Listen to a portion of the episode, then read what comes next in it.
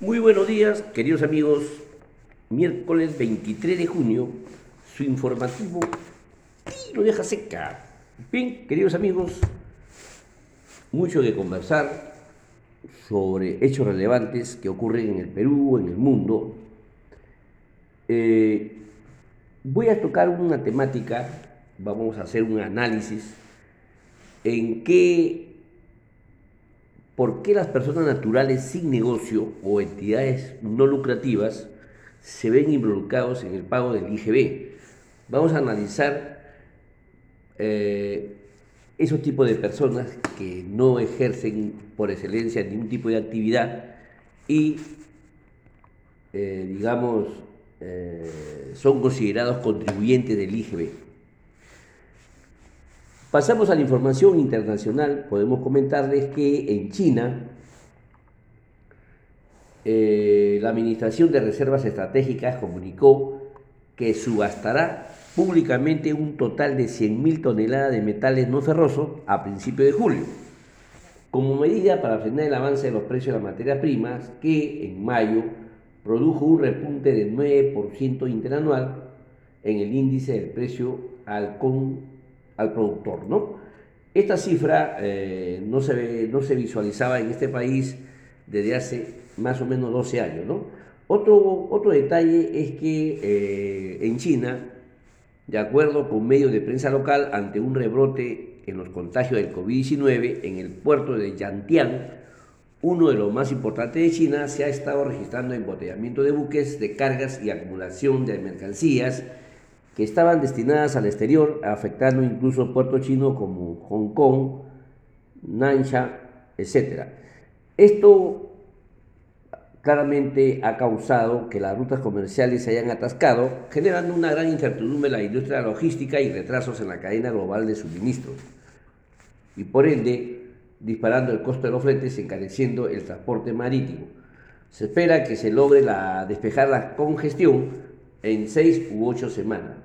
Por otro lado, en Estados Unidos, el presidente del sistema de Reserva Federal destacó que la economía en ese país mantiene una sostenida mejoría apoyada en la vacunación y el estímulo monetario, aunque aún hay riesgo por la pandemia del COVID-19. En nuestro plano nacional, puedo comentarles que el Jurado Nacional de Elecciones hoy día inicia con la revisión de los expedientes de apelación relacionados a las solicitudes de nulidad de actas electorales correspondiente a la segunda vuelta. Se, revisarán 10 de estos expedientes hoy día. ¿no? Otro hecho es que eh, el Instituto Nacional de Salud informó que a causa de las manifestaciones y aglomeraciones por el contexto político reciente, se estima que la tercera ola de pandemia por el COVID-19 comience a fines de julio o a inicio de agosto. Ante este escenario, recomendó que es importante que la población mayor de 50 años ya se encuentre inmunizada para esa fecha. No obstante, alertó que los más afectados serían el grupo etario entre los 30 y 49 años.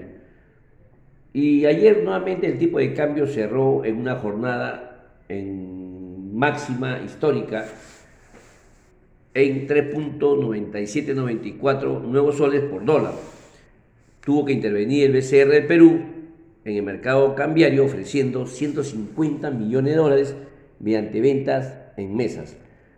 Eh, por otro lado, en el Congreso, la Comisión de Constitución y Reglamento aprobó por mayoría el predictamen de los proyectos de ley 7881-2020 CR y 7888-2020 CR sobre la interpretación del artículo 132 de la Constitución Política del Perú referido a la cuestión de confianza. Importante predictamen, es importante que, lo, se mantengan informados en relación referido a la cuestión de confianza. Y por último, la Comisión Especial Parlamentaria que se que selecciona a quienes aspiran a ser parte del Tribunal Constitucional, continuó por segundo día consecutivo en el rol de entrevistas personales a los postulantes declarados actos para participar en ese proceso. La gran mayoría de los entrevistados o congresistas eh, comentan que los postulantes carecen de, de la suficiencia experiencia y sobre todo carecen del análisis teórico constitucional, algo muy elemental para ocupar la embargadura del Tribunal Constitucional. Otro hecho es que la, acusación al fiscal Chávarri se tuvo que postergar por falta de quórum, ya que los congresistas se quedaron dormidos y no pudieron asistir a la, a la votación, así que van a tener que hacerlo en otra fecha. Y por último, podemos comentarles que se le viene la noche también al congresista electo Bermejo.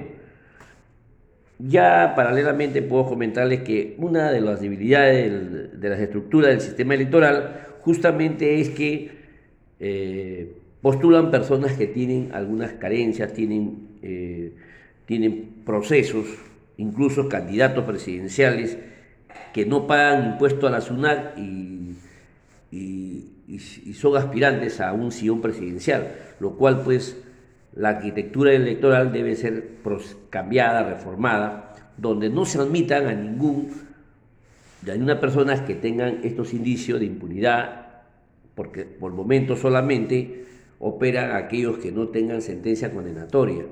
Y eso obviamente eh, nosotros, todos los votantes, nos vemos obligados siempre a elegir al mal menor, y es lo que sucede en estas elecciones. ¿no? Así que, mis queridos amigos, hay que tener muchísimo cuidado porque el sistema electoral nos está haciendo la vida a cuadritos.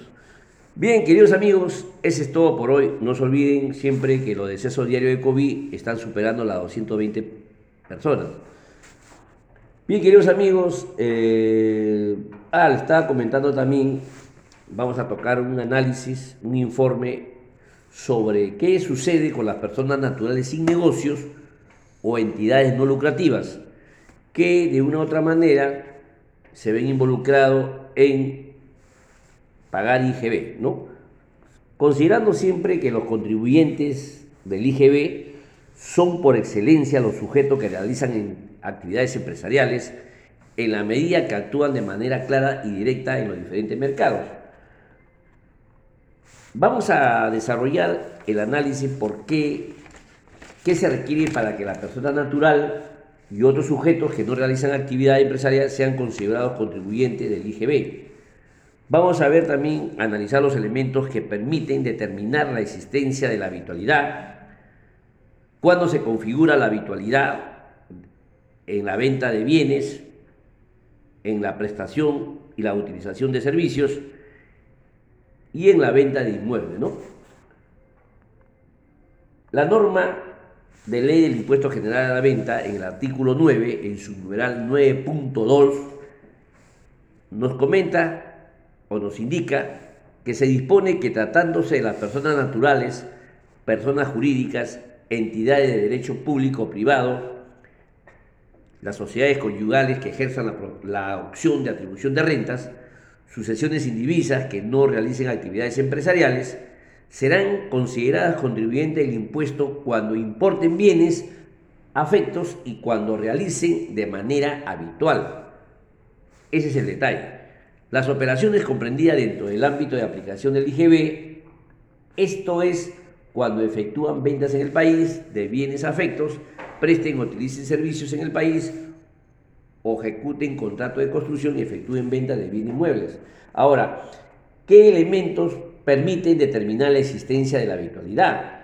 Las personas naturales y otros sujetos que no realizan actividades empresariales pasarán a ser contribuyentes del IGB cuando efectúen de manera habitual las operaciones grabadas, con la única excepción de las importaciones que no requiere de tal condición.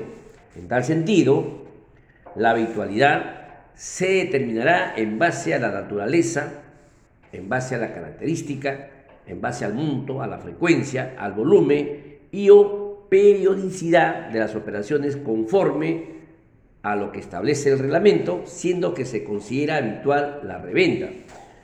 Por otro lado, ya analizando eh, el reglamento de la ley del IGB, en el artículo 4, numeral 1, dispone igualmente que para calificar la habitualidad se considerará la naturaleza, característica, monto, frecuencia, volumen y o periodicidad de las operaciones a fin de determinar el objeto para el cual el sujeto se realizó. Sobre el particular, el análisis para determinar si nos encontramos frente a una operación que califica como habitual debe evaluar la circunstancia particular y concretas en aquellas que se desenvuelven.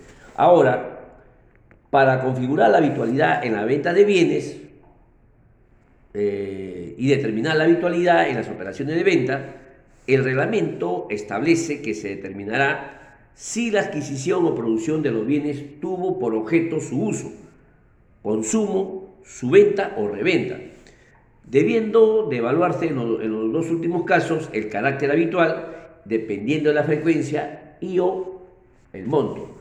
Y eh, se configura la habitualidad en la prestación y la utilización de servicio, contemplados en el reglamento también de la ley del IGB, en el artículo 4, numeral 1, que establece que Tratándose de prestaciones de servicios, siempre se consideran habituales aquellos servicios onerosos que sean similares con lo de carácter comercial.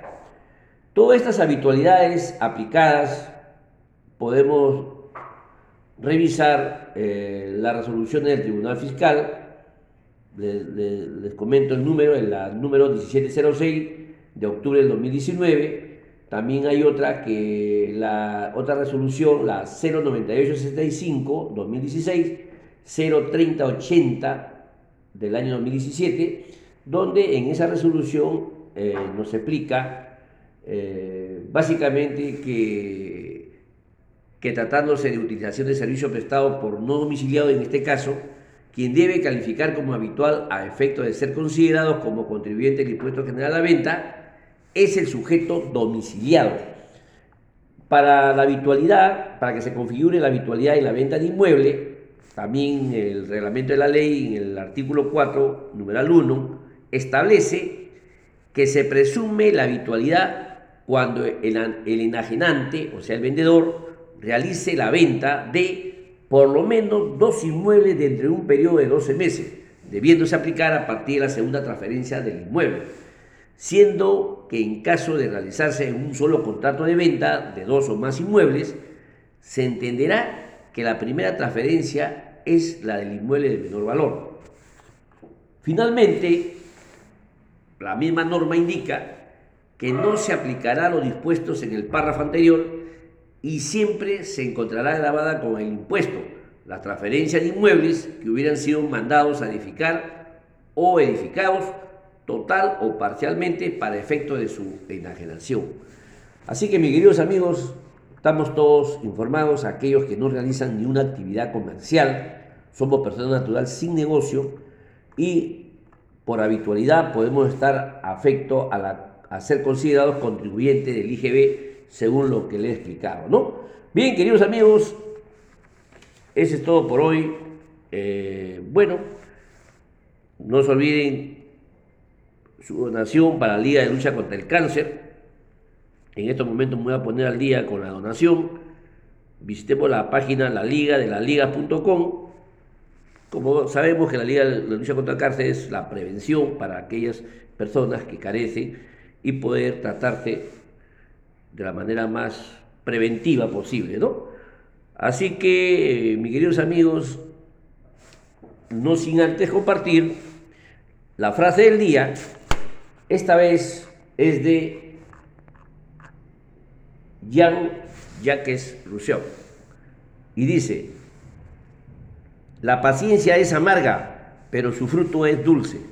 En estos momentos donde ser paciente es una gran virtud del ser humano y generalmente tiene su consecuencia positiva. Así que mis queridos amigos, a tener paciencia y tolerancia para recibir los resultados electorales. Bien, queridos amigos, hasta el día de mañana no se olviden su protocolo de bioseguridad, de ejercicio moderados. Sobre todo, queridos amigos, amarnos los unos a los otros. Hasta el día de mañana. Gracias.